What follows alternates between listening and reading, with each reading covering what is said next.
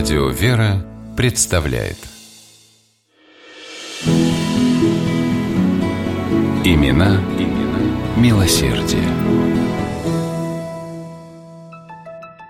Апрельское утро было дождливым. Со стороны штормящей Атлантики дул ледяной ветер. Жители города Сент-Джонс, что на западе Канады, спешили на работу, раскрыв зонты и подняв воротники. По центральной улице бежал парень в шортах и футболке. Прохожие с любопытством поглядывали на одинокого спортсмена.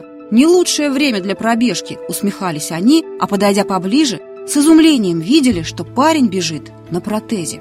Его правая нога ниже колена была ампутирована. На белой футболке темнела надпись «Марафон надежды». Пасмурным днем 12 апреля 1980 года Терренс Стэнли Джонс, или просто Терри, как все его звали, начал свой ставший легендарным забег в поддержку борьбы с онкологическими заболеваниями.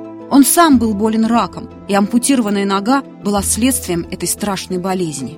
Все началось в такой же пасмурный дождливый день, только не весной, а осенью. Терри сидел за рулем своего новенького автомобиля, подаренного отцом на совершеннолетие, и был с головой погружен в мысли о предстоящем баскетбольном турнире. Он как раз возвращался с тренировки, где, как обычно, выложился на все сто, и теперь чувствовал приятную усталость. Как здорово, что еще три светофора, и он дома.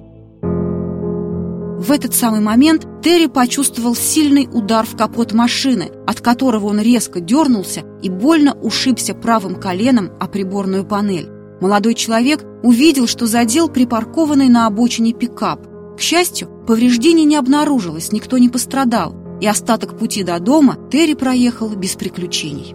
На следующий день боль в колене усилилась и с каждым днем становилась все ощутимее. «Ерунда!» – с беспечностью подростка думал Терри. «Пройдет!» и продолжал ходить на тренировки. Однако боль не отступила ни через две недели, ни через месяц.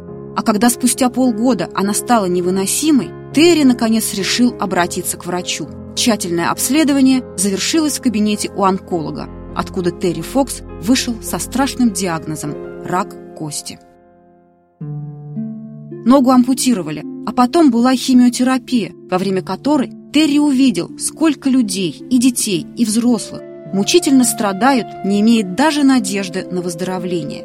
Его душой овладело стремление хоть чем-то помочь им и всем тем, кому в жизни еще придется столкнуться лицом к лицу с раком. И хотя прогнозы медиков относительно самого Терри совсем не были оптимистичными, молодой человек знал, что делать. Терри решил устроить марафон надежды, пробежать через всю Канаду, чтобы по пути собирать пожертвования в пользу медицинских исследований в области онкологии. Если бы каждый канадец пожертвовал на это важное дело хотя бы доллар, врачи получили бы 24 миллиона для спасения людей, твердил Терри. Бежать на протезе было больно и тяжело, но Терри думал о тех, ради кого он все это затеял, и боль отступала.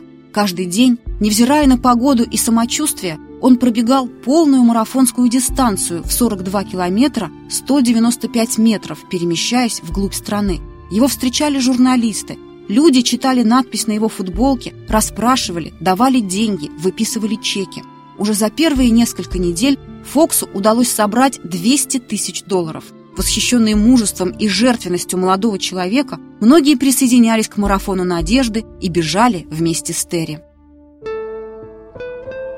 Терри Фокс намеревался таким образом достичь Ванкувера, проделав путь от Атлантического океана до Тихого.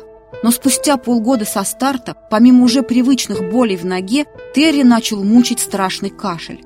Остановившись для обследования в больнице провинции Онтарио, Терри узнал, что рак дал метастазы в легкие. Продолжить марафон он уже не смог. Однако сумма, которую Терри успел собрать за полгода своей акции, была поистине огромной – 24 миллиона. Как раз столько, сколько получилось бы, если бы каждый канадец пожертвовал по одному доллару. Терри был счастлив. «Теперь я верю в чудеса», – говорил он, – «и очень жалею, что лишь заболев, осознал, как это неправильно – жить только для себя, что смысл жизни в помощи другим». 10 месяцев спустя Терри Фокс умер от рака легких, совсем немного не дожив до 23 лет. Зато его марафон Надежды живет до сих пор, и каждый год люди в разных уголках мира бегут, чтобы сохранить чью-то жизнь.